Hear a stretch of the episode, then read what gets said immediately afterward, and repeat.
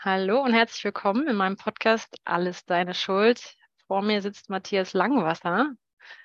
Hallo. Hallo Nathalie. Und Matthias habe ich eingeladen. Wenn man im Gesundheits- und spirituellen Bereich unterwegs ist, kennt man ihn. Und ähm, ich finde, du bist sehr, ja, sehr klar, sehr herzlich und auch sehr schöpferisches Wesen. Und deswegen passt du, finde ich, auf jeden Fall auch in meinen Podcast und fand auch deinen Lebensweg, finde ich nach wie vor sehr spannend und deswegen, wie du deinen eigenen Weg sehr konsequent gehst. Und da wollen wir mal gleich so ein bisschen reinschnuppern ähm, und so spüren auch, wie du so, ja, warum und wieso du deinen Weg so konsequent gehst. und am Anfang stelle ich immer gern so die Frage, was versteckst du vor der Welt, weil es ja auch um Verletzlichkeit und Scham geht und äh, verstecken meistens ja gerne so das. Was versteckst du denn noch, Matthias, vor der Welt? Es ist, natürlich ist die Frage, was versteht man unter der Welt? Ne? Also für mich, da ich ja auch sehr stark in der Öffentlichkeit stehe, ist es auch so, dass ich natürlich nicht alles teile, was mich im tiefsten Inneren bewegt. Ähm, aber ich versuche, äh, aber es ist nicht so, dass ich bewusst irgendwas verstecke, sondern dass ich einfach ja, irgendwelche persönlichen, intimen Details einfach nicht gerne in einer anonymen Öffentlichkeit teilen möchte. Ne? Das ist eher so, also ich äh, sehe mich eher als jemanden, der im Kontakt einfach, ich bin, du hast mich auch kennengelernt, ne, persönlich, mhm. ich bin mhm. einfach so, wie ich bin und habe jetzt nicht den Anspruch, irgendwie irgendwas darzustellen oder was zu verkörpern oder ein bestimmtes Bild zu vermitteln. Also natürlich klar, wollen wir alle irgendwo geliebt werden und angenommen sein. Oder wir finden es natürlich schön, wenn Menschen uns gut finden. Ne? Das ist ja völlig klar. Ähm, aber ich ähm, habe nicht den Anspruch, dass ich in einem besonderen Licht oder dastehen möchte oder dass ich eine besondere Rolle einnehmen möchte. Äh, von daher, ähm, genau, also versuche ich schon alles so authentisch wie möglich in die Öffentlichkeit zu geben, eben mit bestimmten Grenzen. Und ich glaube, dass vermute ich mal, dass jeder Mensch auch bestimmte Themen hat, Dinge hat, die er nicht, auch generell nicht so gerne zeigt. Ne?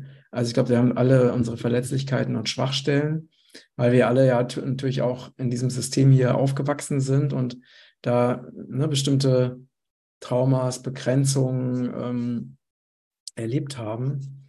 Und ähm, naja, wie zum Beispiel, also ich finde mal diese praktischen Beispiele interessant. Also, ne, wir sind an einem Strand und da sind die Menschen alle normal mit Badeanzug unterwegs, ne? also mhm. Bikini und Badehose.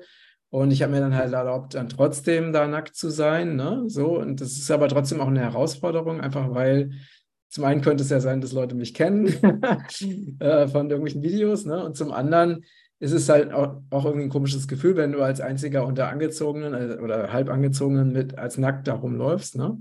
Mhm. Habe ich trotzdem mich entschieden, das zu machen äh, und fühle dann halt auch, klar, dass es halt, letztendlich ist es mir auch egal, aber es ist mich nicht so frei fühle, als wenn ich in, ne, an einem Strand wäre, wo die anderen auch alle nackt sind. Vielleicht so ein aktuelles Beispiel. Ne? Ja, spannend. Ja, so geht es mir, so geht's mir auch. Ich lebe jetzt ja in Südfrankreich und äh, da ist es nicht so vertraut irgendwie wie in, in Berlin und Brandenburg, wo ich irgendwie viel in meiner Kindheit war. Und äh, ich passe mich dann hier auch an und finde es aber so, wie du sagst, eigentlich ist es absurd irgendwie so eigentlich. Aber ja, ja, spannend. Und ich finde, du hast einen wichtigen Punkt angesprochen, auch so dieses ähm, Grenzen im Virtuellen, dass das da einfach auch so, so komisch irgendwie ist, wenn man da alles Mögliche teilt mit so einer anonymen Masse. Und ich habe dich ja auch persönlich in Portugal getroffen und hatte, sehr, hatte total das Gefühl, dass du sehr, sehr nahbar und sehr, sehr greifbar bist und ganz uneitel irgendwie so. Und das mhm. natürlich irgendwie natürlich was anderes ist, wenn man sich persönlich gegenüber sitzt, als wenn man von einem anonymen Publikum sozusagen Dinge von sich teilt, dass es da auch gesund ist zu sagen, stopp, also ich teile nicht mhm. alles, ich bin nicht grenzenlos und irgendwie mhm. so.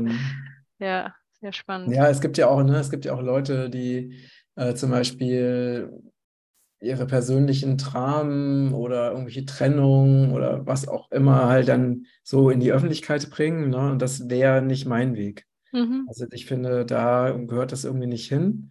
Und ähm, wenn ich jetzt so persönliche tiefe Prozesse habe mit Menschen, die mir irgendwie nahe sind, das würde ich jetzt nicht ja, in die Öffentlichkeit bringen. Ich finde das eher, ja, ich finde das eher unangenehm, sowas mhm. zu machen. Ja. ja. Wäre so ein bisschen so, ja, ne, so ein bisschen, finde ich, geht so oft in so eine bestimmte Richtung von, sicherlich haben die Menschen, die das trotzdem machen, die haben halt auch ihre Gründe dafür, hat ja jeder so seinen eigenen Weg. Aber mir würde das so ein bisschen mehr in, in, zu viel in Richtung Boulevard gehen oder so, ne? So mhm. wäre nicht mein Weg. Ich glaube, es kommt wahrscheinlich auch voll darauf an, in welcher Berufsbranche man unterwegs ist, ob das da irgendwie was mit zu tun hat oder überhaupt nicht. Ähm, also ich teile schon auch Sachen, aber ähm, versuche das auch immer so abstrakt zu formulieren. So, also weil ich glaube, man braucht Sachen nicht konkret benennen und sagen, ah, ich nehme immer so das Beispiel, so der eine will mehr Sex und der andere weniger und so, dass das total unwichtig ist, sondern es geht um eine Dynamik zu sagen, okay, in meiner Beziehung erfahre ich auch Diskrepanzen von der eine will mehr Kontakt und der andere ist wen weniger. So, und das reicht, weil das ist es ja, worum es im Kern geht. Und man mhm. muss das dann nicht ähm, so ausschlachten auf so einer intimen Ebene. Das ist, das äh, ist möglich, das so abstrakt ja. sozusagen ähm, zu kommunizieren und zu teilen. Mhm. Ja. Ja, zu dir als Person. Jetzt hat man so ein bisschen was von dir gespürt und gehört. Ähm, du bist äh, Gründer eines veganen Online-Shops, bist spiritueller Coach und äh, auch Bestseller-Autor eines Buches, was ich hier auch habe, Reise in die. Freiheit. Da können wir gerne nochmal drauf zurückkommen. Und hast auch zwei Jahre sehr wild und verrückt in der Natur sozusagen gelebt und überlebt als, und auch als Selbstversorger lange Jahre. Ähm, und das sind doch sehr, ja, sehr selbstverantwortliche Schritte. Da muss man ja auch, stelle ich mir vor, eine Menge an Mut mitbringen, um so unterwegs zu sein. Und ja, wie, wie, wie wirkst du denn noch in der Welt oder was, wofür brennst du? Also ich brenne, es gibt viele Dinge, für die ich brenne. Also ich liebe ja die Natur, die ja auch in meinem Buch eben sehr intensiv beschrieben mhm. wird. Und äh, finde einfach das Leben an sich einfach so wunderschön und so voller Wunder und Geschenke. Und, ähm, und versuche halt auch diese, diese Verbundenheit oder auch diese Liebe zum Leben halt auch weiter, weiter zu vermitteln, weil, weil ich finde, dass das eben in unserer Gesellschaft häufig fehlt. Ne, mhm. Ne, diese Verbundenheit es ist halt oftmals einfach eine sehr starke Unachtsamkeit da. Also ich meine, nimm mal, nimm mal ein Beispiel wie äh, aktuell, ne, wie also diese, wie wir in den Medien in Deutschland schon fast eine Kriegsverherrlichung erlebt haben, also wo praktisch ne, das Liefern von Waffen, Panzern und allen möglichen Sachen, die ja dazu da sind, um Menschen umzubringen und zu zerfetzen, wie das praktisch so null hinterfragt wurde und immer noch gehypt wurde. Und das ja auch logisch ist, dass sowas also eher einen Konflikt ja anfeuert, anstatt ihn zu befrieden ne, oder ihn zu harmonisieren.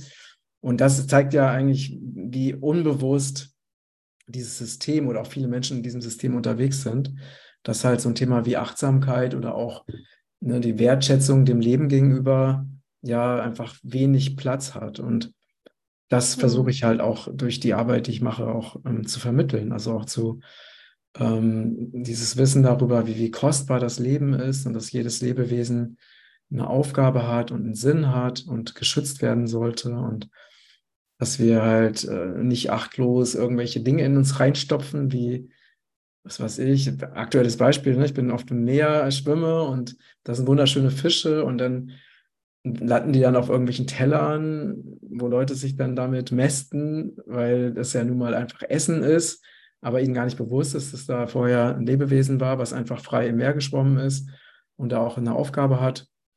Ne? Und nur mal ein Beispiel. Und ich finde, da ist einfach noch sehr viel, es braucht sehr viel Bewusstsein einfach, um, damit wir halt auch, meine Vision ist ja, dass wir in einem Paradies auf der Erde leben. Mhm. Und dazu braucht es natürlich ein entsprechendes Bewusstsein, dass die Menschen halt nicht ja wirklich wissen und vor allen Dingen auch fühlen, dass alles Leben untrennbar miteinander verbunden ist. Hm. Spannendes Beispiel zum Thema Veganismus. Äh, merkt, da kommt dann so eine Unsicherheit, weil ich selber nicht vegan lebe. Ähm, und ich da aber auch nie so einen finalen Standpunkt sozusagen einnehmen kann, dass das so für immer so ist. Und mich manchmal frage, ob das vielleicht für manche Menschen funktioniert und deren, für deren Lebensaufgabe vielleicht voll wichtig ist und für andere was anderes. Und ich glaube, dass viele Menschen unbewusst Fleisch konsumieren und vielleicht nicht äh, irgendwie Zusammenhänge vielleicht so sehen. Und es gibt aber auch Menschen, die da sehr achtsam und sehr bewusst irgendwie damit umgehen, dass das nicht per se sozusagen so ist und dass es ja auch einen Unterschied macht, ne? ob ich aus Massentierhaltung äh, völlig artfremde Nahrung irgendwie die vollgestopft bekomme oder ob die Tiere irgendwie in einer freien, artgerechten Umgebung leben, dass es da ja auch Unterschiede gibt. Ähm, das, das, das so, ne, immer so generell. Aber ich mache mich so voll unsicher, weil, weil ich, wie gesagt, gar nicht vegan lebe. Ich habe dann mal so Angst, dass dann so, wie so, oh Gott, ich bin moralisch irgendwie, ich kenne meinen Standpunkt, aber da ist so eine Unsicherheit, merke ich gerade. Nee, es war jetzt einfach, ja. einfach nur ein Beispiel. Ne? Ja, war, ja. Ich hätte auch irgendein anderes Beispiel. Ja, ja.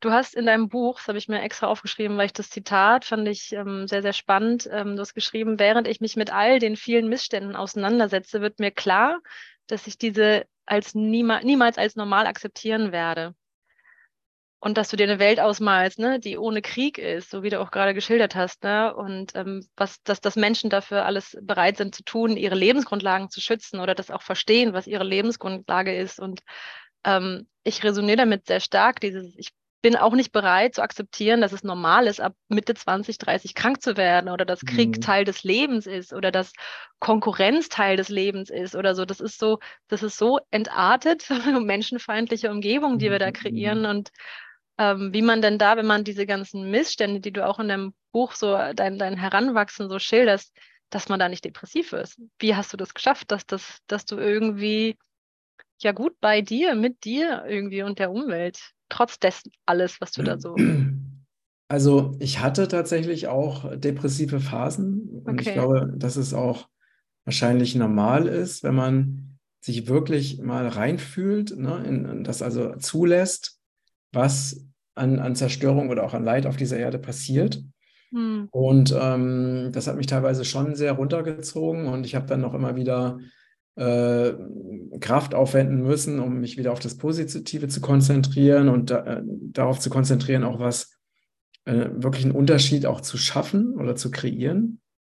Und später, als ich dann auch eben ja sehr viele Informationen aus der geistig-göttlichen Welt bekommen habe, weil sag ich mal, die, es gibt ja Wesen in der geistigen Welt, die ja das Leben auf der Erde aus einer höheren Perspektive betrachten.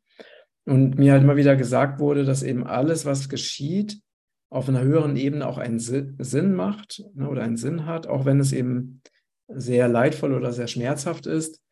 Und dass eben, dass wie, also diese Erde auch wie so eine Bühne ist, ne? eine Bühne, wo mhm. eben bestimmte Dinge, also eine Erfahrungsbühne auch, also wo Seelen auch Erfahrungen machen können, verschiedenster Art.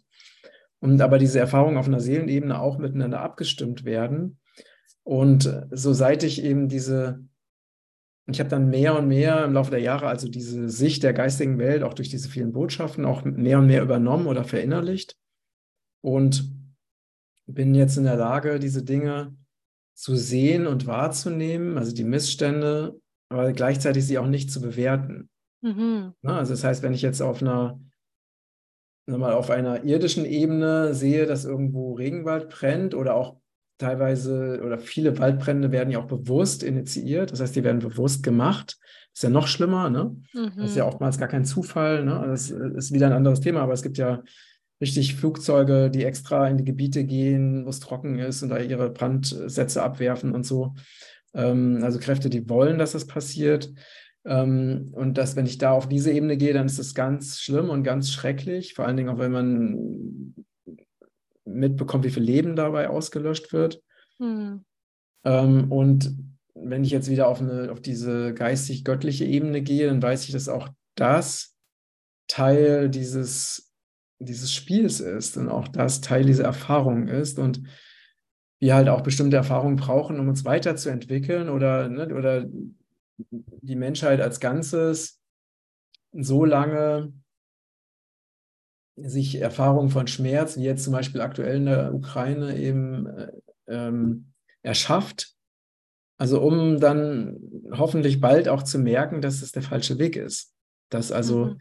dieses Denken in, in Freund und Feind und in das, ne, weil es geht ja immer um Menschen und das ist ja eigentlich den Menschen egal, ob sie jetzt zufällig in, der, in Russland oder in der Ukraine äh, im aktuellen Beispiel jetzt geboren wurden. Ne? Und äh, diese Menschen sind ja teilweise befreundet, bekannt oder verwandt und das ist ja der völlige Wahnsinn. Mhm. Ähm, und ja, gleichzeitig, äh, oh, ich habe vergessen, mein Telefon auszumachen diesmal. Das ist live. Nicht schlimm. Und so, jetzt ist es aus. Normalerweise mache ich das immer vor dem Video. Hm. Ähm, ja, und dass eben wir, also so genauso ne, auf einer Menschheitsebene, genauso wie auch auf einer persönlichen Ebene, wenn jetzt ein Kind ähm, das lernt zu laufen, mhm. und am mhm. Anfang fällt es halt immer wieder hin, bis es irgendwann wirklich das Laufen gelernt hat.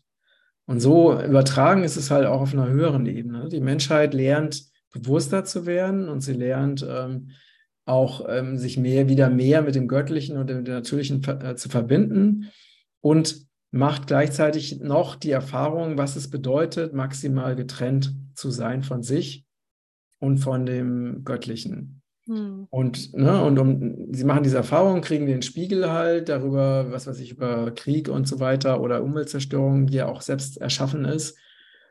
Und das zeigt ihnen halt, dass das eben, dass dieser Weg der Trennung der falsche Weg ist, dass er einfach nicht funktioniert.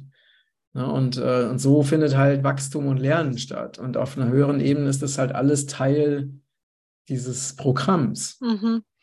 Ja, ja. Ähm, und deswegen ist es ja auch normal, dass wir, weil ich meine, ein Mensch, der, der zum Beispiel in Form von Trennung und in Form von Konkurrenz aufgezogen und konditioniert wurde, für den ist das halt Realität. Der, äh, ne, oder ein Mensch, der unbewusst Fleisch konsumiert, der macht sich halt keine Gedanken darüber, dass da ein Tier dafür gelitten und geschlachtet wurde, um nochmal darauf zurückzukommen. Mhm. Oder es ist ihm vielleicht egal. Ne? Mhm. Ähm, aber das ist ja nicht so, dass dieser Mensch deswegen schlecht ist, sondern es ist einfach so, dass in diesem Bereich einfach Bewusstsein fehlt. Hm. Ja, oder Verbundenheit fehlt. Und so kann man das halt eben auf alle anderen Bereiche auch übertragen. Ja. Ja, und es ist ja auch so dieses, dieses Getrenntsein. Ist, Scham ist auch genau das. Eigentlich bin eigentlich getrennt von, von der Liebe oder von dem Vertrauen oder auch von Lebensenergie so, ähm, weil ich die Idee habe, ich bin nicht in Ordnung oder ich darf nicht hier sein oder ich muss, muss mich anstrengen oder ich muss anders sein, um überhaupt hier existieren zu dürfen. Und ähm, ja, irgendwie ja auch da einfach diverse Themen damit ja verknüpft sind. So, und wenn ich mich von meiner Lebensenergie abschneide, dann kriege nicht nur ich für mich Leid, sondern für alle anderen.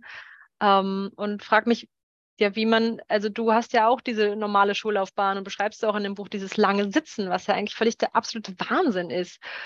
Ähm, und du schilderst auch eine Situation, wenn ich die kurz erwähnen darf, wo ein Mitschüler oder ein, ein Schüler ähm, total aggressiv ist, also wahnsinnig viel Wut irgendwie in sich hat und auch irgendwie andere Schüler verprügelt. Und eigentlich ist der ja schon ein Symptomträger für vermutlich viel Lieblosigkeit und vielleicht auch noch un, äh, ständig rumsitzen müssen, also wirklich Energiestau maximal. Ja.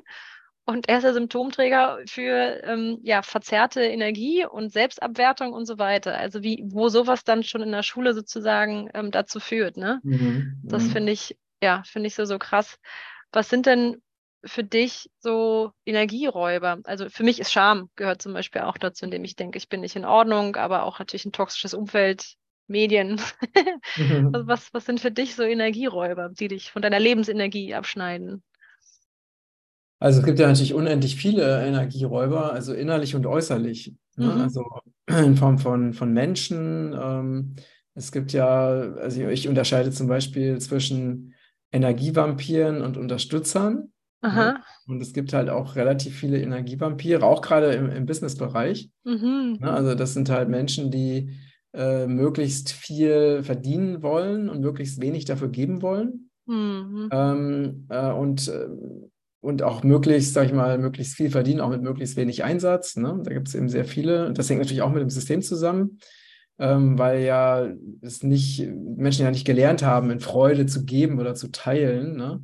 Mhm. oder, oder unentgeltlich Dinge zu tun und so. Ähm, und ähm, das ist ein Beispiel. Oder äh, innerlich natürlich ja, sowas, was du genannt hast, ne? auch Selbstzweifel ähm, äh, oder Schuldgefühle, das ist natürlich auch, auch etwas. Ne? Also interessanter Weise versuchen ja auch Energievampire oftmals ähm, bei Menschen Schuldgefühle zu triggern und wenn sie das dann gefunden haben, das dann immer wieder zu bedienen, um halt mhm. die Menschen, also praktisch über diese Ebene halt Energie zu klauen. Ne? Das mhm. ist halt auch ein sehr beliebtes ein sehr beliebtes Mittel. Mhm. Ähm, und da gibt es natürlich klar und na, im die ganzen Medien, Nachrichten, Zeitungen, also das ist ja schon, wenn ich da mal sowas, natürlich konsumiere ich sowas nicht, aber wenn ich mal irgendwo bin und dann da mal irgendwo mein Blick mal irgendwo drauf fällt auf irgend so eine, einen Artikel in der Zeitung oder so, oder wenn ich im Flugzeug sitze zum Beispiel, und ich finde das finde ich halt einfach äh, Energieraub per se, ne? schon alleine das Wording, das da verwendet wird, die Art und mhm. Weise, wie auch Andersdenkende verurteilt werden und so. Das ist auch ein, ein, krasses Beispiel dafür, wie für Dinge, die oder ja, einfach Dinge, die wirklich Energie abziehen und auch ganz bewusst das natürlich machen. Mhm. Also ich würde sagen, so in unserer Gesellschaft gibt es wesentlich mehr Dinge, die Energie rauben, als Dinge, die Energie geben. Mhm. Und ähm, was zum Beispiel auch Energie gibt, ist, äh, sind Kraftorte in der Natur, also Natur, die noch möglichst unberührt ist und wirklich so naturbelassen ist. Und das kann man zum Beispiel auch sehr gut wahrnehmen. Also jetzt hier in, sind, sind ja eine Algarve und es gibt ja hier überall Strände. Und dann gibt es eben Strände, die noch möglichst wild sind, ähm, wenig Tourismus. Und da hast du halt eine ganz andere Energie. Also du hast ein ganz anderes Auftanken als diese touristischen Strände, wo dann schon, was weiß ich, Motorsport und irgendwelche Kioske und irgendwelche Sachen mhm. verkauft mhm. werden. Ähm, da merkst du, also finde ich ganz deutlich diesen Unterschied zwischen einem hochschwingenden Ort und einem Ort, der nicht so hochschwingend ist. Hm. Und letztendlich, ja, natürlich, klar, Nahrung, ne? Also es, hm. alles hat ja Energie und alles ja. ist entweder neutral oder es gibt Energie oder es zieht Energie. Hm. Ich habe bei dir auch den Eindruck, oder also was, was, ich glaube, was auch viel Energie raubt, wenn man so Zerrissenheit hat. Und irgendwie habe ich zumindest in dem Buch und auch so wichtig erlebe, da hast du diese ganzen inneren Ambivalenzen vielleicht nicht. Ähm, also so, du beschreibst es, wie du irgendwie politisch da aktiv geworden bist und dann auf der Suche nach irgendwie Friedenskontexten oder so und dann ähm, eine bessere Welt haben, aber dann rauchen die alle irgendwie so. Und das für dich so, das ist nicht vereinbar so. Also eine mhm. bessere mhm. Welt, dann so, aber das wie so diese ganzen inneren Widersprüche für dich nicht vereinbar sind. Und da bist du so, so konsequent, weil, konsequent, weil das für dich, habe ich mir auch vorgestellt, so, dass das einfach Energie raubt. So das eine zu dem einen Ja sagen und zu dem anderen das so ausblenden, dass das auch Energie raubt. Ne? Das ist ja auch, dass Leute dann nicht in Entscheidungen treffen können, weil sie wollen das und diese Zielkonflikte mhm. irgendwie so nicht sortiert bekommen.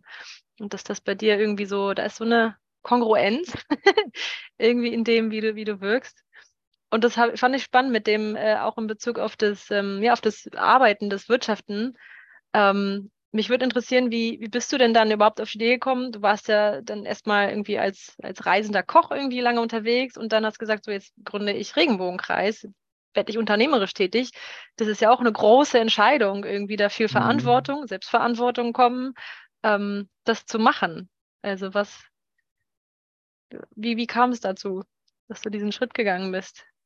Also, also ich bin halt so ein Typ, der, ich bekomme halt immer Inspiration. Ne? Also entweder äh, eigene intuitive Impulse oder es kommt halt von außen was auf mich zu. Und dann mache ich das halt, wenn ich so dieses, diese Begeisterung oder diese, dieses Feuer fühle. Und das war damals so, dass ich hatte, habe für so ein, war für so ein Regenwald-Network sehr aktiv und äh, war damit auch sehr erfolgreich. Und dann haben die sich eben aus Europa zurückgezogen und ich hatte 500 Kunden und wollte sie nicht verlieren und wollte halt einfach das weitermachen, weil ich dafür gebrannt habe. Also einfach vegane Superfoods, äh, Nahrungsergänzungsmittel aus dem Regenwald für Regenwaldschutz halt in die, wirklich für die Gesundheit der Menschen in die Welt zu bringen. Und habe dann halt überlegt, okay, dann mache ich das halt selbst, wenn, mhm. und zwar nicht als Network, sondern einfach als normaler Online-Shop. Und das war halt so die Idee. Dann habe ich damit, damit angefangen und wusste, also aber nicht, was das für Konsequenzen hat. Ne? Also das, äh, mhm. Ich habe halt einfach so in dem Moment das getan, was halt gerade so kam und wusste nicht, dass es halt so groß wird und dass es eben auch so extrem schnell wächst. Das ist auch so schnell gewachsen, dass ich gar nicht hinterhergekommen bin. Also auch mit, ja, also das war dann irgendwann chaotisch, weil ich, ich hatte ja auch das nicht studiert oder gelernt. Ja. Ich wusste auch nichts von Steuern und da haben wir auch dann viele Dinge einfach gar nicht gemacht, die man hätte machen müssen und so. Es war echt chaotisch weil das einfach, einfach viel, also es ging einfach, es ist so schnell explodiert, das Geschäft. Ne? Das mhm. war, ja. Und, und auch, klar, auch viele, viele Herausforderungen. Ne? Also das ähm, ist auch, ähm, hat auch einfach zu vielen, vielen Themen geführt. Ja. So, weil, weil wenn ich jetzt so das Wissen gehabt hätte, hätte ich das natürlich strukturiert, vernünftig aufbauen können. Also wenn ich jetzt so ein Geschäft neu starten würde, dann wüsste ich ja genau, wie, was funktioniert und wie man es am besten macht und auf was man achten muss und so. Und das, damals habe ich ja komplett intuitiv äh, das aufgebaut und wusste mhm. nichts von Wirtschaft. Hm. Ja, und ich habe ja vorher auch im Wald gelebt, also von daher. Ähm, ja. ja, auch ein krasser, krasser Wandel, ne? Also so vielleicht, vielleicht auch da nochmal so, also die, die ich vielleicht nicht so kenne, aber einfach mal so zwei Jahre komplett ähm, ganz, ganz raus nach dem Abi direkt.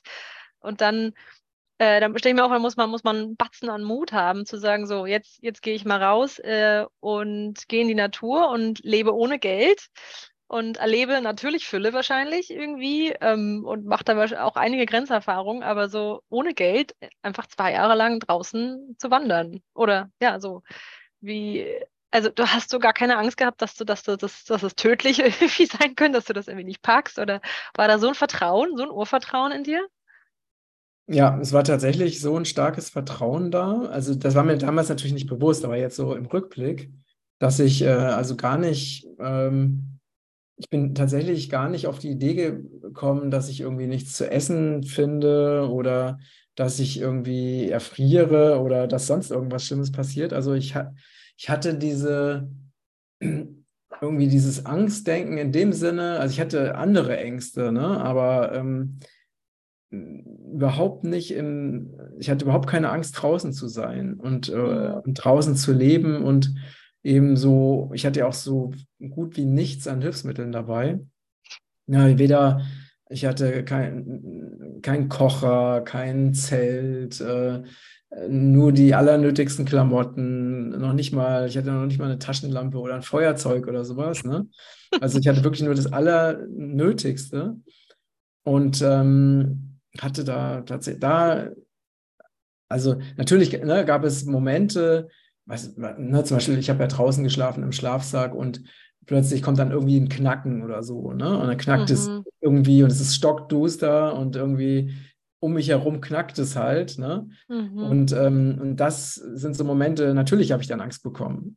Ne? Und dachte, oh Gott, was ist das denn jetzt, ne?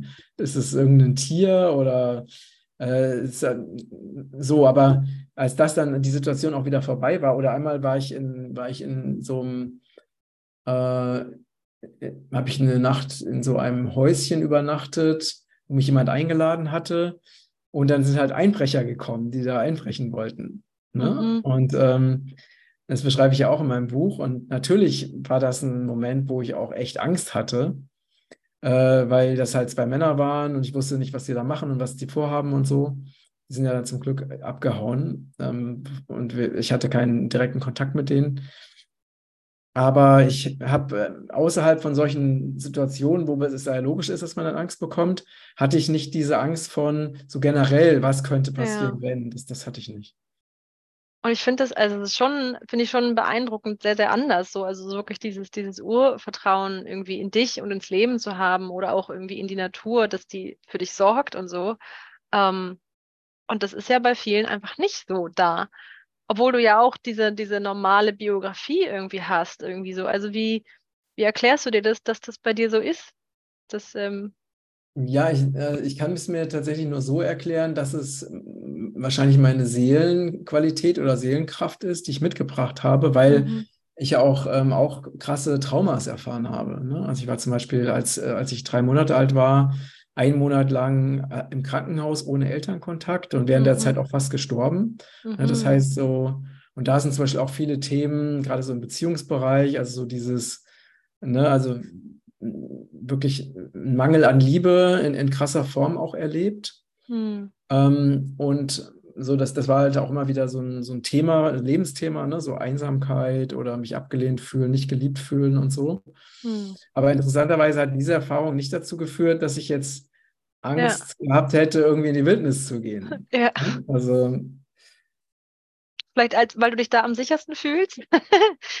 ja, es, äh, kann, äh, ja, also da kann was dran sein. Ich fühle mich tatsächlich, ja. äh, auch wenn ich alleine in der Natur bin, fühle ich mich einfach total ich fühle mich da auch tatsächlich eher geborgen. Ja. Also weil ich die Natur auch immer als, ähm, ich habe mich ja in der Natur eigentlich immer zu Hause gefühlt und habe das nie Mhm. als, als Bedrohung wahrgenommen. Auch wenn ich jetzt teilweise, ne, ich schwimme ja so weit raus, äh, ich habe noch niemanden gesehen, der so weit rausschwimmt wie ich, jetzt hier Mhm. Meer, ne? Also Mhm. ist mir da draußen auch noch nie jemand begegnet. Aber auch weil ich mich in dem Meer ja auch zu Hause fühle. Also für mich ist die, Aha, das okay. Meer ja auch die Mutter, die mich trägt, ne? Und Aha. der ich mich einfach total zu Hause und geborgen fühle. Und deswegen schwimme ich auch gerne einfach raus, ne? So und Ja. bleibe nicht in der Nähe des Strandes oder so. Ja, das, ich bin so eine. Kandidatin. Ich fühle mich im Wasser nicht zu Hause. Noch nicht, aber das darf sich auch verändern. Ja, spannend. Mhm. Ähm, ja, also irgendwie bist du da scheinbar wirklich dann einfach ganz, ja, mit, mit einer anderen Seelenqualität. Vielleicht spricht es dann einfach das so ganz am besten an, dass das einfach anders ist. Ich finde es immer auch so, so gut, weil man ähm, teilweise ja auch mal davon spricht, Leute in die Selbstverantwortung zu bringen und dass viele das aber gar nicht können, weil, weil sie gar nicht wissen, was das bedeutet, gar keine Referenzerfahrung haben. So, was heißt es irgendwie gut mit mir sein? Was heißt es gut mit anderen Menschen zu sein? Ähm, und dann ist es immer so schön dahergesagt. Ähm, und trotzdem ist es ja wichtig, irgendwie finde ich so zu erkennen, wo denn systemische Ebenen dafür sorgen, dass wir abhängig sind, dass wir klein gehalten werden, dass Mhm. wir Angst haben und so weiter, dass man da ganz achtsam ist und die uns auch davon abhalten, so in die eigene Schöpfungskraft zu kommen. Also, ne? Ja, also genau, also ne, zu dem Thema Angst fällt mir halt auch noch was ein. Und zwar, ähm, also es ist ja nicht so, dass ich äh, keine Ängste gehabt hätte. Ne? Also ich habe schon auch viele Ängste gehabt. Zum Beispiel, ähm, ich bin ja, wenn ich nicht gewandert bin, bin ich getrennt. Ne? Mhm. Und irgendwann habe ich halt herausgefunden, dass es viel effektiver ist, wenn man Leute direkt an Tankstellen anspricht, als sich so mit dem Daumen raus an die Straße zu stellen. Mhm. Also habe ich dann halt Menschen direkt an der Tankstelle angesprochen, aber hatte wirklich eine große Angst davor, das zu tun. Und ich Mhm. musste mich dann halt dazu zwingen, also mich wirklich d- dahin schleifen zu Menschen und die fragen, weil ich das äh, von meinem natürlichen Gefühl aus niemals getan hätte. Weil du eigentlich schüchtern bist irgendwie. Ja, oder? genau, genau. Aha, also, spannend. ne, also ja. das hat äh, mich dann, das hat dann in mir zum Beispiel, das hat mir richtig Stress gemacht, also Mhm. fremde Leute anzusprechen und die zu fragen, ob sie mich mitnehmen. Das war für mich zum Beispiel eine Riesenhürde. Aber ja. mir war es halt immer so, dass ich, ich habe mich dann halt immer gezwungen, durch diese Ängste durchzugehen. Ne? Mhm. Und habe die dann natürlich dann, nachdem ich dann irgendwie 100 Leute gefragt hatte im Laufe der Monate, war die Angst dann auch irgendwann weg. Ne? Klar, weil so viel neue Referenzerfahrungen waren, dass man wie so das, Genau. die alte Geschichte einfach nicht mehr valide war, ne? So, das Genau. stimmt einfach nicht mehr. Ja, ja. Ja, spannend. Ich habe nochmal Lust zu diesem äh, Schöpferischen in der Unternehmenswelt und auch so, weil du meintest, es ist dann so schnell gewachsen und ich mir auch vorstelle, das ist wie so auch wahnsinnig viel Energie, die man dann erstmal halten muss, so, so erfolgreich zu sein, so sichtbar zu sein und auch ähm, so viel Verantwortung für andere dann auch noch zu übernehmen. Irgendwie so, ich stelle mir vor, dann sind auf einmal Mitarbeiter irgendwie da und dann ist nicht nur für mich Verantwortung, sondern ach, dann trage ich für andere Leute auch noch Verantwortung und dann ist so unternehmerisches Handeln hat dann irgendwie so krass großen Effekt, ne? Nicht nur auf dein Leben, sondern auch auf die anderen so. Und wenn man das nicht in der Schule gelernt hat, so, sondern stupide Geschichtszahlen oder Mathe oder was weiß ich, ähm, dann, dann ist da so, ja, wahrscheinlich auch wie, wie so eine Ohnmacht irgendwie. So, mein Gott, was mache ich denn jetzt? Jetzt bin ich so erfolgreich, aber ich kann das vielleicht gar nicht halten, so von der Energie irgendwie. Dass da sowas vielleicht auch da war. Also, ja, was mich interessiert, Mhm. oder wenn du dazu was sagen magst. Ja, also unbedingt. Also das war schon, ähm, äh, schon sehr, sehr herausfordernd für mich auch, ne? Weil ich bin ja so von meinem Wesen her eher ein schüchterner Typ, ne? Also ich bin nicht so jemand, der sich irgendwo auf, es gibt ja Menschen, die gehen irgendwo auf eine Bühne und die finden das richtig toll, ne? Da auf der Mhm. Bühne zu stehen und so, ne? Sind da super selbstbewusst und das war ich nie. Also ich bin nicht jemand, der freiwillig so in den Mittelpunkt geht. Hm. Und, ähm, und dann bin ich ja natürlich dadurch, dass ich das so erschaffen habe und dann natürlich auch viele Mitarbeiter hatte und so, war ich natürlich dann immer der Mittelpunkt. Und auch Projektionsfläche. Ne? Also das äh, als Chef bist du auch Projektionsfläche für Vaterthemen, was weiß ich, ohne Ende. Ne? Aha. Und damit bin ich auch gar nicht klargekommen am Anfang. Ne? Ja, Also, ja. Da plötzlich haben Leute mich irgendwie angefeindet, eigene Mitarbeiter und so. Und ich dachte so, hä, was ist denn Ja. jetzt los? Weil ich hab, war doch immer freundlich zu denen. Was ist denn, was ist das denn jetzt auf einmal und so, ne? Und da, aber ich habe sehr viel sehr viele Coachings gemacht, ich habe mir sehr viel Unterstützung geholt, also um auch, ähm, also ich habe Zeit meines Lebens oder na, Zeit meines Erwachsenenlebens habe ich immer an mir gearbeitet. Ne? Mhm. Ich habe also unzählige, tausende Coaching-Stunden gemacht und habe äh, natürlich auch immer mein, die Unterstützung aus der geistigen Welt bekommen. Und dadurch immer wieder, wenn ich irgendwo Themen hatte, und ich hatte immer Themen, mhm. habe ich mir Unterstützung geholt. Ja. Und ich glaube, das ist so wichtig, dass du das sagst und nicht nur, ich bin einfach Unternehmer und gucke, dass das irgendwie läuft, sondern so, dann, das ist auch Teil, finde ich, der Verantwortung, dann so generell unabhängig vom Unternehmer sein, aber auch zu sagen, okay, ich gucke mir das an, irgendwie, wie, wie wichtig das ist. So, wenn wir denn, also stelle ich mir vor, wenn wir in die neue Welt irgendwie wirken wollen, dass das dazugehört, so, ne? Mhm. Oder ich weiß nicht, was, was stellst du dir vor, wie wir auch unternehmerisch oder überhaupt generell das, das unternehmerische Handeln in der neuen Welt, wie das gelingen kann, was es da so irgendwie braucht, deiner Meinung nach? Also für mich war ja also auch eine Herausforderung, dass ich ja nicht nur, also was damals ja was ziemlich Neues in die Welt gebracht habe, ne? einen rein veganen Online-Shop mit nur Bioprodukten und so, ne? mhm. ne? das gab es ja fast gar nicht äh, zu der Zeit, als ich das gestartet habe, noch in der Kombination mit Regenwaldschutz und mhm. Energetisierung und Spiritualität gibt es ja heute noch nicht.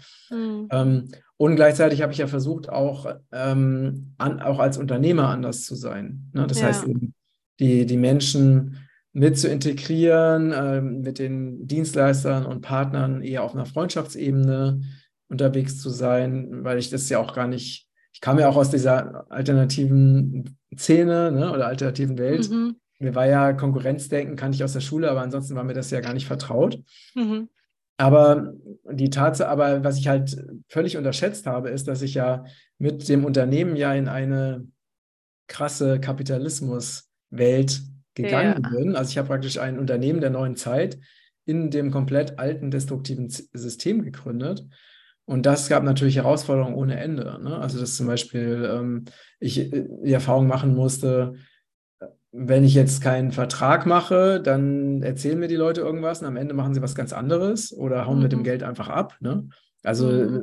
Leute, die ich, da kann ich Geschichten, da kann ich Bücher drüber füllen, über schräge Geschichten, die ich erlebt habe, ne? von Leuten, die sagen, okay, wir machen dieses Projekt für euch, super genial, ähm, aber wir brauchen Vorkasse. Ne? Dann kriegen sie das Geld und dann setzen sie es nicht um. Aber das also, Geld sehe ich, mm, sehe ich also, habe ich natürlich nie wieder gesehen. Ne? Also weil du auf Vertrauen sozusagen dachtest, okay, ich bin im Vertrauen und die Leute missbrauchen das. Genau, also das, das, ist zum Beispiel etwas, was ich hm. sehr, sehr häufig erlebt habe. Ne? Hm. Ähm, Energieräuber. Das sind sie. Total. Also Leute, ja. die einfach das Geld abkassiert haben, hm. bis hin zu Leuten, die sich in der eigenen Firma auch bedient haben, heimlich und so. Also da habe ich wirklich hm. alles erlebt, was irgendwas man sich irgendwie vorstellen kann. Hm. Ähm, und, und das ist halt, äh, ne, also dann zum Beispiel so von jemandem, der, der eher nett und gutmütig ist, musste ich lernen, dass ich einfach sehr vorsichtig sein muss in dieser mhm. Welt mit diesem Unternehmen, weil ich sonst einfach äh, wirtschaftlich nicht, nicht, überleben kann. Ja. Und, und wirklich sehr genau hingucken muss jetzt, äh, was, wofür gebe ich Geld aus? Kommt der Gegenwert zurück? Wenn der Gegenwert nicht zurückkommt, auch die Geschäftsbeziehung zu beenden. Und mhm. das hat für mich war das eine unglaubliche Lernschule. Ja. Also da auch äh, wirklich na, ich hatte zum Beispiel so ein Muster, ähm, wahrscheinlich auch so aus der Prägung heraus, ne, so über, also eher so lieb und nett und gutmütig zu sein. Ne? Mhm. Ne? Und deshalb war halt, ist halt im, im Business ist es fatal. Ja. Weil ja, du krass, ne? permanent, permanent über den Tisch gezogen ne? und mhm. merkst es halt nicht. Und, ähm, und ich habe dann zum Beispiel vielen Menschen einfach viel zu viel zu lange Chancen, immer wieder neue Chancen gegeben, so lange, bis ich so viel Geld verloren habe, dass ich dann einfach die Reißleine ziehen musste. Ne? Mhm. Ähm, ja, das sind halt alles, sind halt alles eine Erfahrung. Also wo ja. dieses, dieses Muster, dass ich einfach mich nicht richtig gut abgrenzen konnte, extrem, also wirtschaftlich eine Katastrophe war. Ne? mhm.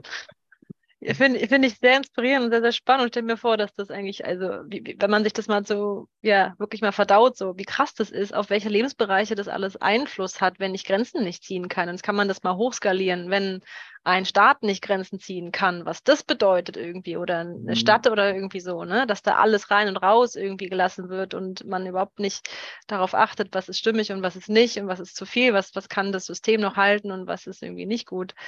Ähm, ja, und die, die Folgen, die wirtschaftlichen Folgen, das ist schon krass. Stell mir vor, da bist du wie so ein, ja, wie so ein Paradiesvogel auch in so einer, ja, in diesem Wirtschaftssystem und versuchst das irgendwie anders zu machen und äh, manchmal geht's gut, manchmal nicht. Ja, und teil, ne, weil meine Erfahrung war halt auch, auch teilweise gerade mit Menschen, die ja zumindest so spirituell daherkommen oder alternativ daherkommen, wo ich dann halt gar nicht auf die Idee gekommen wäre, dass da irgendwas schieflaufen könnte. Mhm aber dass auch gerade da eben die, also das äußere Etikett, ne, äh, ob ich jetzt irgendwie, keine Ahnung, hippiemäßig da rumlaufe, das sagt ja noch überhaupt nichts darüber mhm. aus, wie der Mensch halt wirklich ist.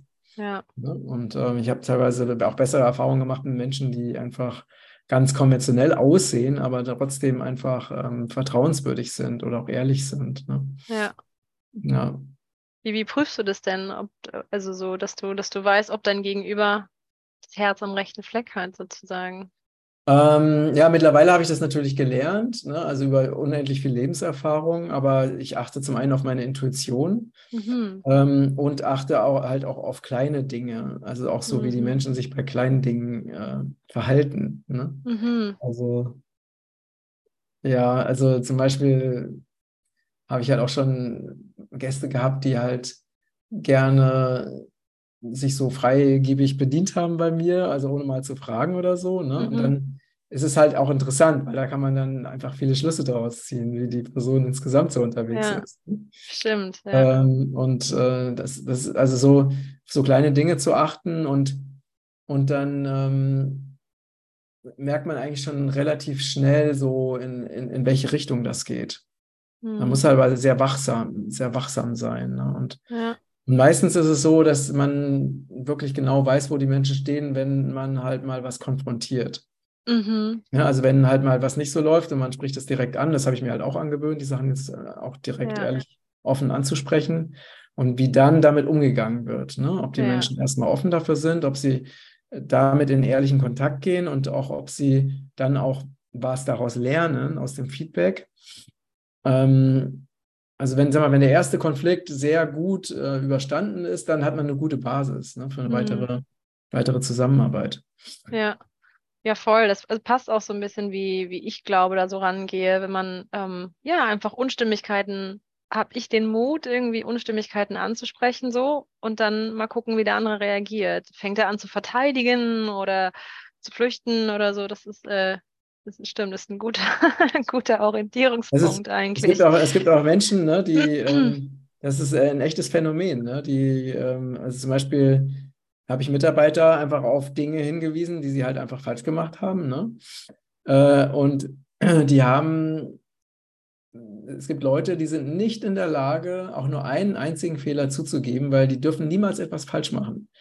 Und das ist dann, das geht dann bis ins, ins Groteske, ne? dass die dann äh, alles tun, sich um Kopf und Kragen reden, ja. nur damit sie ja nicht irgendwie irgendeine Unzulänglichkeit zugeben müssen, bis hin, dass sie da andere Leute mit reinziehen und das auf die schieben oder äh, das ist teilweise echt faszinierend zu beobachten, ne? wo man dann auch so denkt, oh krass, also was muss da im Elternhaus gelaufen sein, dass ja. die einfach keine Fehler sich erlauben dürfen. Aber was ich halt auch weiß, wenn jemand alles dafür tut, um einen Fehler nicht zuzugeben, dann wird diese, dann lernt sie auch nichts daraus, die Person.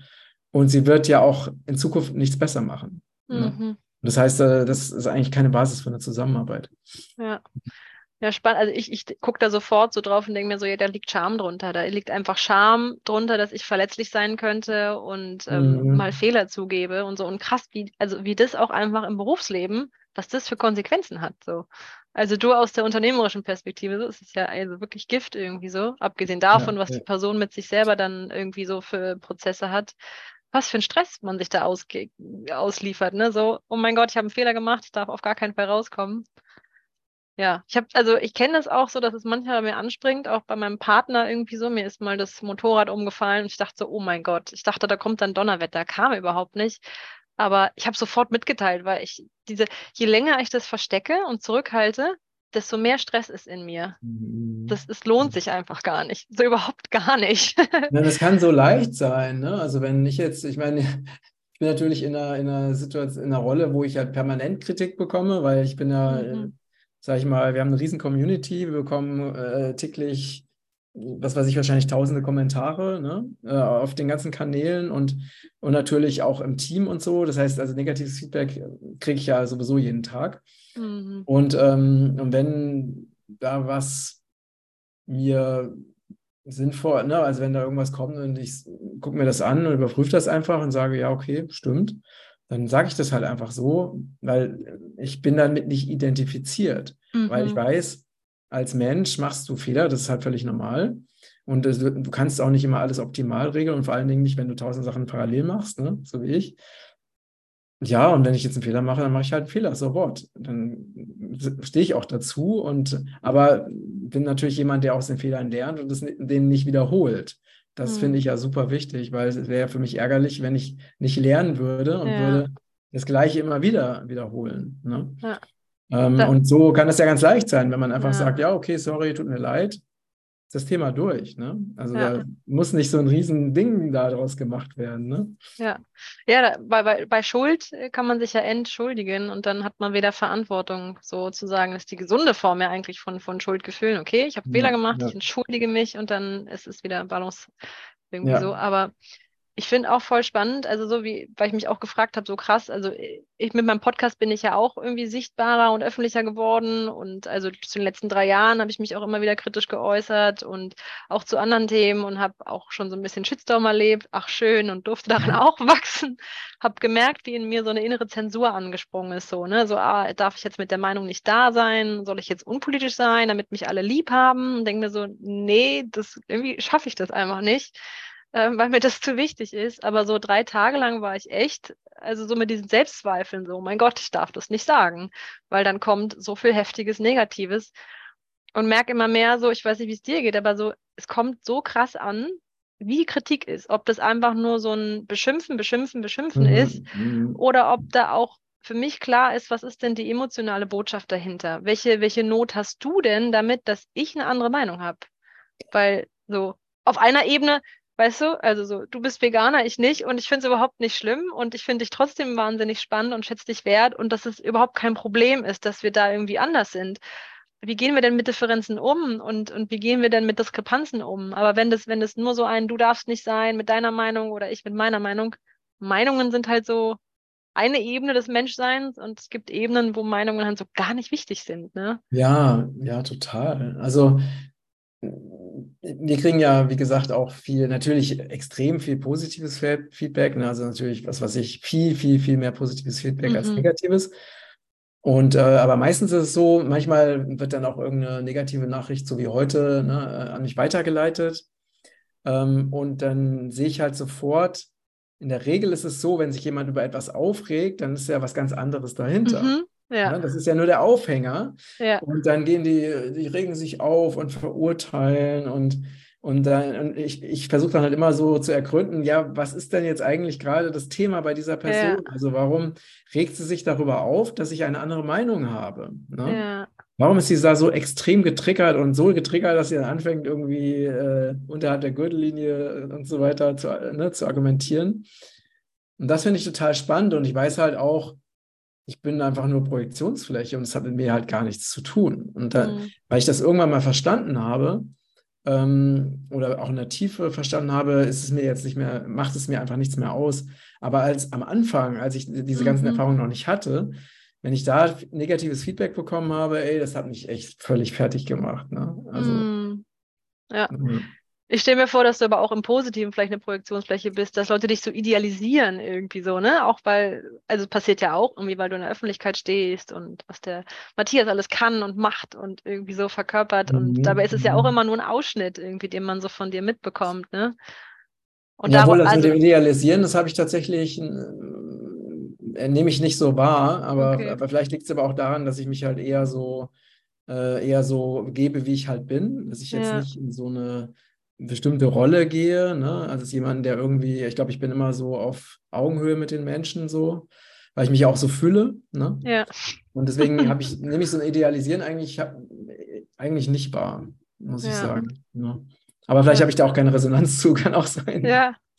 Ja, Weil ich bin, ich- glaube ich, eher, also von meinem Typ her eher bescheiden als selbstbewusst, weißt du? Mhm. Also ich bin nicht so der super selbstbewusste Typ, sondern eher derjenige, der auch mal eher so an sich arbeitet und sich selbst hinterfragt und so, ne? Das ist, ja. ja. Ja. Was, was mich noch interessiert, irgendwie, wie, wie gehst du denn dann ähm, auch so mit dieser, mit dem Thema Geld und Fülle und also weil ich da auch immer so das so schwierig finde, ne? So, ja, Geld äh, kommt aus nicht gesunden Gründen oder ist irgendwie, da steckt einfach so viel Missbrauch und so viel Macht irgendwie drin und wie man das, die, diese Diskrepanzen irgendwie vielleicht überwindet. Also so, ja, ich will ja auch Fülle. Also ich will ja irgendwie nicht nur äh, irgendwie immer im Mangelbewusstsein leben und das ist, gibt's ja auch manchmal so in spirituellen Kontexten und so, wie man da eine gesunde Beziehung irgendwie zum Schöpfen und Fülle irgendwie finden kann, auch im unternehmerischen Kontext und das Spirituelle, also wie das so Mhm. zusammen funktioniert für dich. Also ich betrachte Geld einfach als eine Energieform. Also Mhm. natürlich ist mir bewusst, ne, dass äh, Geld gedruckt wird und dass, äh, wie das alles entsteht und was alles dranhängt, das ist mir natürlich 100% bewusst, weil ich ja auch sehr kritisch unterwegs bin. Aber ich, für mich ist so Geld einfach ähm, ein Ausdruck von Energie. Hm. Ne? Und, ähm, und ich finde es einfach gut, viel Geld zu haben, weil ich damit viel Gutes machen kann, nämlich Ja. unsere ganzen Projekte unterstützen und in die Welt bringen. Und ich weiß halt auch, was es bedeutet, wenn man wenig Geld hat, weil das, also ich meine, also ich habe ja komplett ohne Geld gelebt über fast zehn Jahre. Und das war sehr, ein sehr freies Gefühl, weil ich einfach gar keinen Druck hatte, weil ich es einfach nicht Mhm. brauchte. Und weiß aber auch, was es bedeutet, ne, als Unternehmer, weil wir natürlich auch viele Situationen hatten, wo einfach zu wenig Geld da war. Ne? Ähm, äh, und weiß auch, was es für ein Stress ist. Ne? Also Ja. der Stress, dass du nicht weißt, wie du die nächsten Rechnungen bezahlen sollst oder wie du die Mitarbeiter bezahlen sollst. Und, ne, und die ganzen Anstrengungen, die man halt unternimmt, damit halt wieder neues Geld reinkommt, äh, auch schnell Mhm. reinkommt und so. Ne? Ähm, das ist halt auch, ähm, kann sehr, sehr stressig sein, ne? ähm, nicht Mhm. genug Geld zu haben. Also ich kenne praktisch beide Seiten, also die totale Fülle in Bezug auf Geld und auch totalen Mangel. Ja. Ähm, und, und klar wäre es natürlich äh, viel schöner, wenn wir einfach dieses Thema nicht hätten, weil für viele Menschen ist Geld einfach ein großes Stressthema, also gerade Ja. wenn zu wenig Geld da ist. Ne? Also ein, ein Thema auch, was natürlich ähm, sehr viel Lebensfreude auch raubt, ne? wenn jemand äh, ständig Geldsorgen hat. Und äh, deswegen freue ich mich auch auf die Zeit, ne? also in der neuen Zeit später, wenn, wenn wir eben, mal wenn diese neue ganzheitliche Welt dann wirklich da ist, dass wir halt sowas wie Geld einfach nicht mehr brauchen, sondern dass wir einfach anderes, anders Dinge tauschen und austauschen und so. Ne? Und ähm, da freue ich mich natürlich auch schon drauf. Aber jetzt aktuell ist es halt so, jetzt brauchen wir das, gerade wenn man ein Business hat und muss halt versuchen oder wir dürfen halt diese Gesetze, es gehen ja auch sehr viele Gesetze, die mit dem Thema Geld zusammenhängen Mhm. und mit dem Thema Wirtschaft zusammenhängen, dass wir halt diese Gesetze auch richtig anwenden, damit es eben auch funktioniert. Und das ist halt auch sehr spannend. Hm. Also die für uns auch nutzen. So, ja. Ja, weil, weil ähm, es gibt halt wirklich ganz viele, ich meine, warum gibt es denn Menschen, die halt extrem erfolgreich sind mit ihren Unternehmen und andere, die halt überhaupt nicht erfolgreich sind? Hm. Weil die extrem erfolgreichen halt diese Gesetzmäßigkeiten, diese wirtschaftlichen Gesetzmäßigkeiten halt kennen und anwenden. Hm. Ne? Ja. Es sind letztendlich nur Gesetzmäßigkeiten, die angewendet werden. Und auch da kann man natürlich, ist auch wie ein, eine Spielwiese, wo man einfach Mhm. ganz viel, äh, ganz viel Erfahrung sammeln kann ne, für Dinge, die funktionieren und Dinge, die nicht funktionieren. Und auch diese Dinge, die lernt man einfach nicht. Du lernst die nicht Ja. in der Schule. Oder du musst dir das einfach, du lernst es durch, ne, wenn du irgendwelche Kurse machst oder Bücher liest oder Coaches hast. Aber es wird dir nicht beigebracht, wie Ja, man ein Unternehmen auf eine erfolgreiche Weise führt, zum Beispiel. Ne? Oder ganz banal, wie man mit Geld umgeht, irgendwie. Lernt man ja auch nicht in der Genau, Schule. Also es genau. ist, liegt an den Eltern, ne? Also die Frage schon, Ja. ab wann gebe ich meinen Kindern vielleicht Taschengeld, damit man so eine Beziehung zum Geld entwickeln kann oder Ja, irgendwie so. ja, und alleine, ich meine, es zum Beispiel, wenn man lernen würde, dass du äh, zum Beispiel ein Zehntel des Geldes, das du hast, einfach fest sparst, immer fest sparst und niemals anrührst, Mhm. Dann hast du später hast du so viel Geld, was einfach, was du über hast. Mhm. Aber auch das, das ist ja, wäre so ein einfacher Trick. Auch das wird einem ja gar nicht beigebracht. Ne? Mhm. Wer erzählt einem sowas? Ja. Ja, das findest du in irgendwelchen Büchern zum, zu dem Thema. Ne? Ja, spannend. Mich interessiert noch, welche, welche Vision du denn so, du hast gerade von der neuen Welt gesprochen, so als ob die schon ganz klar, die ist da. Für dich ist das ganz klar. Ähm, für, für mich so halb. Manchmal irgendwie kommen dann doch Zweifel und dann ist es doch wieder greifbar. Was, vielleicht ist es nicht für alle klar, was das, was es vielleicht für dich bedeutet, die, die neue Welt, was du damit verbindest. Also für mich bedeutet das eben, ich nenne das auch manchmal die, die goldene Zeitlinie, also dass Mhm. wir ähm, wirklich auf eine Zeitlinie gehen, also die Menschen, die sich dafür entscheiden, das werden nicht alle sein, wo wir eben ne, in Frieden und Harmonie mit uns selbst, mit den anderen Menschen und mit allen anderen Lebewesen und der Erde leben. Ne, und wo eben dieses äh, Bewusstsein von wir sind alle untrennbar in Liebe miteinander verbunden, wo das eben Alltag ist und alltäglich praktisch gelebt wird. Also um das jetzt mal so in, in ein paar, also einfach mal kurz darzustellen. Ja, während parallel andere in einer anderen Realität leben. Genau, also äh, ich bekomme ja viele Informationen aus der geistigen Welt und die Information, die ich bekommen habe, ist, dass es eben auch äh, eine andere Dimension geben wird, wo eben auch Menschen diesen Zerstörungsweg weitergehen Hm. ähm, und da eben diese Erfahrungen, die sie machen wollen, dort machen. Ja, aber das wird dann für die Menschen auf der goldenen Zeitlinie wird das nicht mehr deren Realität sein. Gibt es da noch dazwischen andere Zeitlinien? Ähm, ja, also so, es gibt wohl eine, eine Übergangszeit, also wo die Menschen noch die Möglichkeit haben, sich zwischen den verschiedenen Zeitlinien zu entscheiden. Hm. Aber so von den Informationen her, die ich bekommen habe, gibt es halt eben eher diese Zeitlinie von weiter hier, ne, diese destruktive, zerstörerische Energie zu leben, mit all, also das, die Gesellschaft, ne, aus der wir kommen, Hm. und halt diese goldene Zeitlinie, wo man wirklich diesen, diesen spirituellen, liebevollen Weg geht. Und dass halt die Menschen jetzt noch die Möglichkeit haben, sich für eine der beiden Zeitlinien zu entscheiden. Und dass irgendwann aber diese Entscheidung, also diese Entscheidung nicht mehr möglich sein wird. Hm. Also irgendwann ähm, ist man dann entweder auf der einen oder auf der anderen Zeitlinie. Hm. Ne? Ja. Und das wird in den nächsten Jahren, wird sich das entscheiden. Ja, mal gespannt.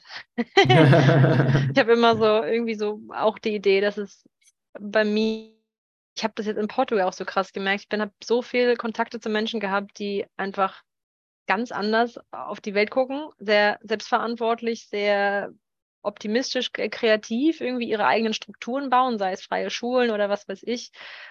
Und dann kam der Clash, dann bin ich nach Deutschland gegangen und da ist es manchmal wie so eine, wie so eine Enge gewesen, so, so viel Strukturen, so viel Regeln und sowas, so eine Schwere irgendwie so. Und dass ich dann manchmal merke, da ist so eine Anhaftung, weil ich m, Leute ähm, gerne diese andere Welt zeigen will, in der ich jetzt auch nicht 100% drin bin, aber ich sehe, dass das möglich ist, so was alles möglich ist.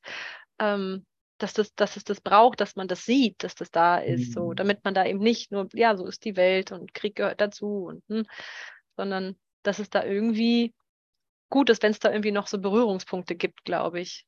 So. Weil damit die Leute da vielleicht die, die, die Idee auch davon bekommen, dass das äh, Leben auch anders möglich ist. In Ehrlichkeit, in Offenheit oder Ja, was ja, alles dazugehört, ja. ja. Ja, spannend. Was ähm, möchtest du denn noch vielleicht irgendwie was mitgeben, was dir auf dem Herzen liegt, Matthias? Ähm, ja, dass wir ja unsere eigene Welt uns selbst aufgrund unseres Bewusstseins erschaffen, immer wieder aufs Neue. Mhm. Und dass wir das so erschaffen können, dass wir halt glücklich damit sind. Mhm. Und äh, dass wir frei sind von Konzepten, von Konditionierung, von Prägung und dass wir, egal was wir in der Vergangenheit erlebt haben, jetzt unsere Welt uns so erschaffen können, dass wir eben jetzt glücklich sind. Ja, und ich finde, du bist da ein ganz lebendiges Beispiel für. So, trotz, trotz der Herausforderungen irgendwie so da, zu, da so dabei zu bleiben. Sehr konsequent. Mm. Sehr inspirierend. Danke dir. Ja, danke dir. Wenn man jetzt Lust hat, sei es auf, äh, keine Ahnung, entweder von, von dir zu lesen oder wie findet man dich? Also man findet mich ähm, zum Beispiel auf Matthias Langwasser auch auf YouTube oder im Podcast. Ähm, man findet mich auf regenbogenkreis.de oder matthias-langwasser.com. Ich habe einen Telegram-Kanal, der heißt Matthias Langwasser offiziell. Ähm, das sind jetzt so die, die Hauptkanäle, wo man mich finden kann. Ja, gut, werde ich ja. auch verlinken. Und dann Super. kann man zu dir finden. Ja, Super. ich danke dir für, für dein inspirierendes Dasein. Ja, ich danke dir für die wunderschöne Begegnung. ja, vielleicht sieht man sich wieder in Portugal oder woanders. Bestimmt, bestimmt. Ja. Mach's gut, Matthias. Du auch, Nathalie.